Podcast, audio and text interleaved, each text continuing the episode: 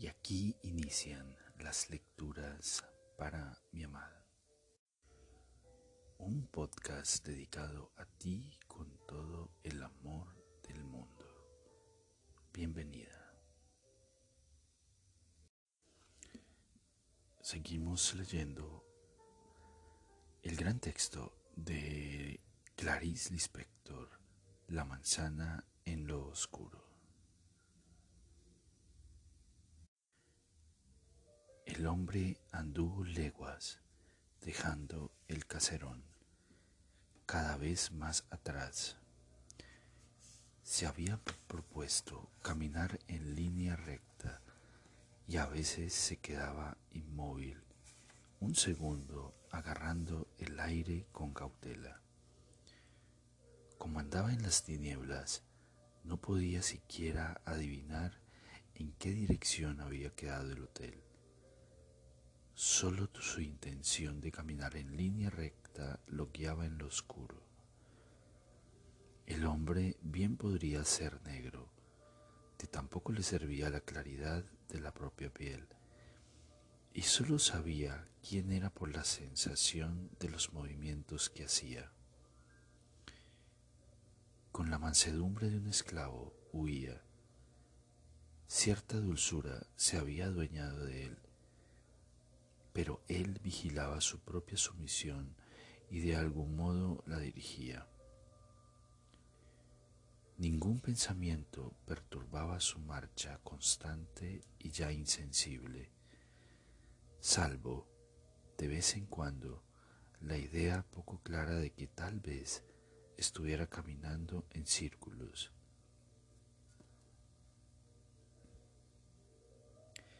con la desconcertante posibilidad de encontrarse de nuevo frente a las paredes del hotel. Siempre, más allá del suelo que sus pasos pisaban, estaba la oscuridad. Ya había caminado durante horas, lo que pudo calcular por los pies hinchados de cansancio. Solo descubriría la línea del horizonte cuando rayara el día disolviendo las brumas. Como la oscuridad todavía se mantenía adherida a los ojos inútilmente abiertos, terminó por concluir que no había escapado del hotel de madrugada, sino en plena noche, con el gran espacio vacío de un ciego dentro de sí. El hombre avanzaba. Ya que no necesitaba los ojos, probó caminar con los ojos cerrados, porque en un gesto de precaución generalizada ahorraba todo lo que podía. Con los ojos cerrados le parecía que daba vueltas alrededor de sí mismo, con un vértigo no del todo desagradable. A medida que caminaba, el hombre sentía en las narinas esa penetrante falta de olor que es característica del aire muy puro y que es diferente de cualquier otra fragancia que se pueda oler. Y eso lo guiaba como si su único destino fuera encontrarse con lo más sutil del fondo del aire. Pero sus pies tenían la milenaria desconfianza de pisar algo que se moviera los pies palpaban la blandura sospechosa de aquello que aprovecha la oscuridad para existir. Por los pies entró en contacto con ese modo de ceder y dejarse moldear que es por donde se entra en lo peor de la noche. En su consentimiento, no sabía dónde pisaba, aunque a través de los zapatos que se habían transformado en un medio de comunicación, podía sentir la incertidumbre de la tierra. El hombre no podía hacer nada excepto esperar que la primera penumbra le revelara un camino. Mientras tanto, podía dormir en el suelo que, alejado por las tinieblas, le parecía inalcanzable al no estar ya asusado por el peligro, la sagacidad que ahora le significaría una traba había desaparecido y de nuevo lo dominaba un torpor suave. El suelo estaba tan lejos que, soltando el cuerpo, éste experimentó por un instante la caída en el vacío. Pero apenas tocó una tierra esquiva a los pies, esta instantáneamente se desencantó en algo resistente, cuyas duras arrugas imperturbables parecían las del paladar de un caballo. El hombre estiró las piernas y apoyó la cabeza. Ahora que estaba inmóvil, el aire se afilaba y dolía extremadamente limpio. El hombre no tenía sueño pero en la oscuridad no sabría qué hacer con tanta vigilia. Y además no tenía nada mejor que hacer. Para entonces ya se había habituado a la música extraña que se oye de noche y que está hecha de la posibilidad de que algo pie y de la fricción, delicada del silencio contra el silencio. Era un lamento sin tristeza, el hombre estaba en el corazón de Brasil y el silencio disfrutaba de sí mismo. Pero si la blandura era el modo en que se oía la noche, para la noche la blandura era su propia espada filosa, y en la blandura estaba contenida la noche toda. El hombre no se dejó hechizar por la delicia que sintió en la suavidad adivinaba que, las, que leguas más allá la oscuridad sabía que él estaba allí. Se mantuvo al acecho, manteniendo bajo un estricto control los medios de comunicación de la noche. Varias veces intentó acomodarse en una posición más cómoda. Cuidaba de sí mismo, impersonalmente, como si fuera un paquete pero debajo estaba el suelo definitivo, arriba la única estrella, y el hombre se sentía desvelado por las dos únicas cosas desveladas en la oscuridad.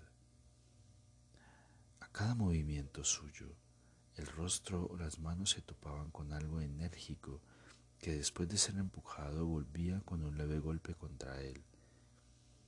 Palpó con dedos sabios, era una rama. Un instante más, y el sueño lo asaltó bruscamente en la posición más inesperada, con una de las ramas protegiendo los ojos y la otra apartando el follaje áspero. El hombre durmió con atención durante horas, exactamente las horas que duró la formación de un pensamiento, cualquiera que haya sido, porque ya no podía alcanzarse sino a través de la intuición del sueño. Desde el momento en que cerró los ojos, comenzó a formarse la vasta idea inarticulable y todo funcionó tan perfectamente que la idea llenó, sin hiato y sin necesidad de retroceder ni una sola vez para corregirse, el sueño que necesitaba para pensar. Mientras dormía, no gastaba lo poco en que se había transformado pero sacaba fuerzas de su raza, lo que le resultaba indistinto y satisfactorio. A través de esa cosa hecha de rugido conseguía mucho. Su boca estaba llena de buena y nutritiva saliva. Así, cuando el último paso de su futuro se completó, Martín se movió en la dureza del suelo. Todavía no había abierto los ojos, pero al sentir el entumecimiento se reconoció y entendió de mala gana que estaba despierto. En realidad, ya había sentido con dolor sobre los párpados finos el gran peso del día.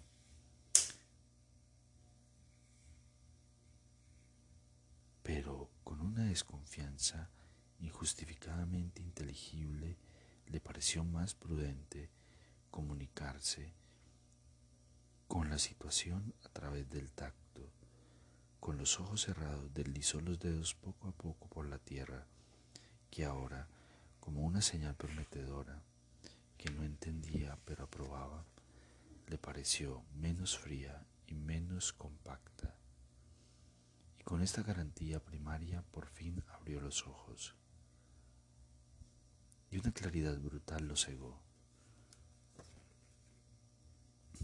Como si una ola salada de mar lo hubiera golpeado en plena cara. Aturdido, con la boca abierta, el hombre estaba infantilmente sentado en medio de una extensión desierta que se abría en todas direcciones. Era una luz estúpida y seca, y él estaba sentado como un muñeco plantado en medio de esa cosa que se imponía. El lugar donde se encontraba estaba lejos de ser confuso, como sus pies dormidos habían imaginado en la oscuridad. Inquieto, su cuerpo no supo si debía sentir o no placer ante el descubrimiento. Precavido, constató los pocos árboles dispersos en la distancia. El suelo infinito era seco y rojizo. No era una selva, como había calculado por la rama que le golpeó la cara. Por casualidad, se había dormido cerca de uno de los escalzos arbustos del descampado. Mientras tanto, sentado, continuaba en guardia, porque si bien el silencio era parte natural de la oscuridad, él no había contado con la vehemente mudez del sol. Siempre había experimentado el sol con voces. Se mantuvo entonces inmóvil para no asustar a lo que fuese. Era un silencio como si fuera a ocurrir algo que no se comprende, pero los pocos árboles se mecían y los animales ya habían desaparecido. Teniendo sabiamente en cuenta sus propias limitaciones que lo volvían más indefenso que un conejo, esperó con la cabeza erguida como si una actitud de desdén pudiera hacerlo invisible. Eso tampoco se lo habían enseñado pero en dos semanas había aprendido cómo un ser puede no pensar y no moverse y no obstante estar completo. Después, con la minuciosidad de la prudencia, comenzó a mirar casi sin mover la cabeza, inclinándolo imperceptiblemente hacia atrás para ampliar su campo de acción, de visión.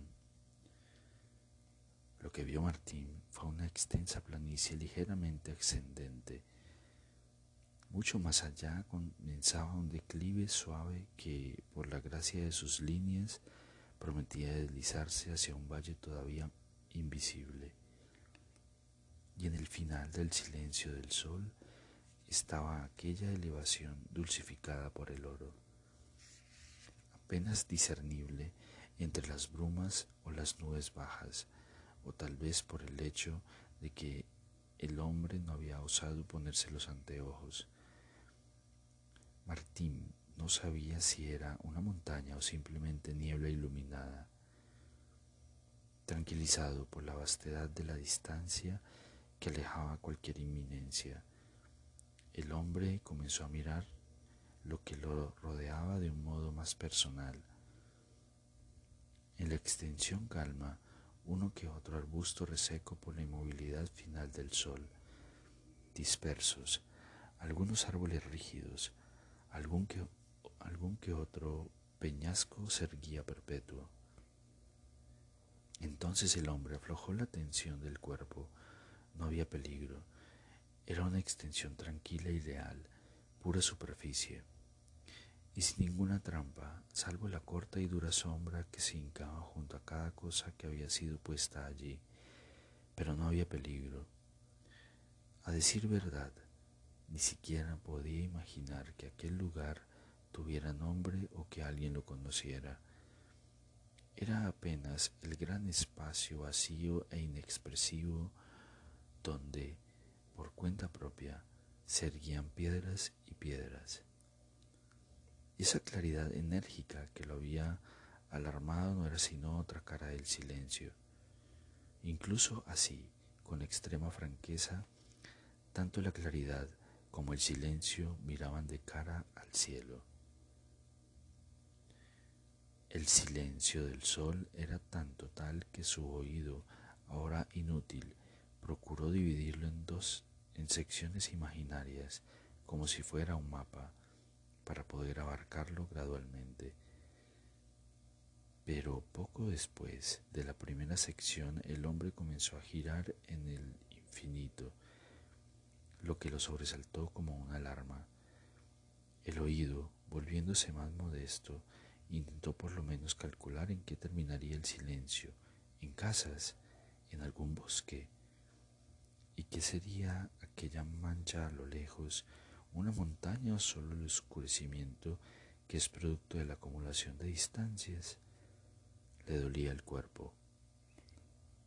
El hombre se puso de pie e inesperadamente recuperó la estatura de su cuerpo lo que le dio automáticamente cierta soberbia, como si al erguirse él mismo hubiera inaugurado el descampado.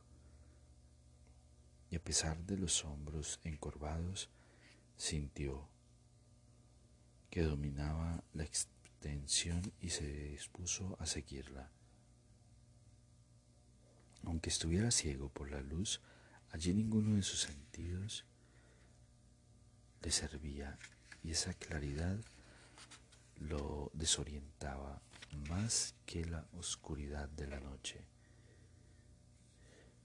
Cualquier dirección era la misma ruta, vacía e iluminada, y él no sabía cuál camino significaría avanzar o retroceder. A decir verdad, cualquier lugar donde el hombre probaba ponerse de pie se convertía en el centro de un gran círculo y en el comienzo arbitrario de un camino. Pero desde que dos semanas atrás aquel hombre había experimentado el poder de un acto, había empezado también a admitir la estúpida libertad en que se hallaba, sin un pensamiento de respuesta, soportó inmóvil el hecho de ser él mismo su único punto de partida. Entonces, como si contemplara por última vez antes de partir el lugar donde su casa se había incendiado, Martín miró el gran vacío perforado por el sol, lo vio claramente y ver era lo único que podía hacer, lo que hizo con cierto orgullo, con la cabeza erguida. En dos semanas había recuperado el orgullo natural y cómo una persona que no piensa se había vuelto autosuficiente. Al tiempo sus pasos pausados y repetidos formaron una marcha monótona.